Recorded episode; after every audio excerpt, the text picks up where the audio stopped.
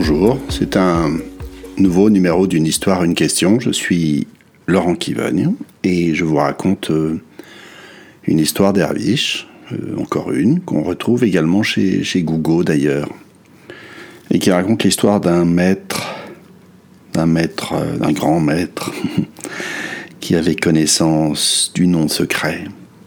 Un nom secret qui avait beaucoup de pouvoir, dont celui de ramener de la mort à la vie. Et ce maître avait des disciples qui le suppliaient, qui le harcelaient même parfois, de leur confier le nom secret. Vous n'êtes pas prêt, leur répondait-il souvent. Et puis un jour, euh, un de ses disciples, sans doute plus astucieux ou plus persévérant, finit par convaincre le maître euh, était prêt. Alors, celui-ci lui confia le nom secret. Tout satisfait, le disciple repartit chez lui et sur son chemin dans le désert, il aperçut un tas d'eau blanchie qui séchait au soleil. Essayons le nom secret, se dit-il, comme si il avait un doute, n'est-ce pas? Il le prononça, et à l'instant même, les os s'animèrent, formèrent un squelette, de la chair et des muscles apparurent sur ce squelette, des tendons, de la peau, pour former finalement un lion vorace qui lui sauta dessus et le dévora. Voilà, c'est une histoire très courte, pour ne pas dire une histoire qui tourne court.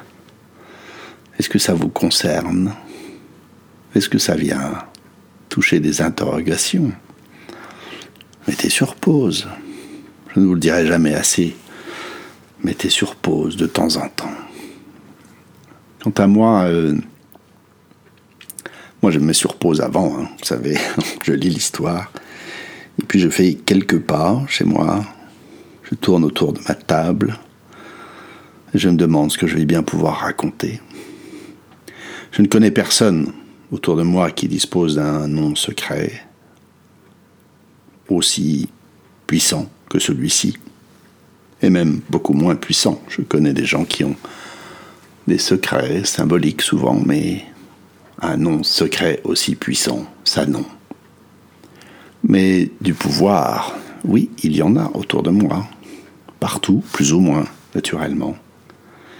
Et au fond, le pouvoir est un peu comme ce nom secret. Mal utilisé, il peut vite se retourner contre celui qui le détient. Et la question qui me vient tout naturellement, c'est quels sont les pouvoirs que je convoite et qu'au fond, je ne serais pas prêt à utiliser. Voilà, c'est la fin de ce numéro cliquez, partagez. À bientôt.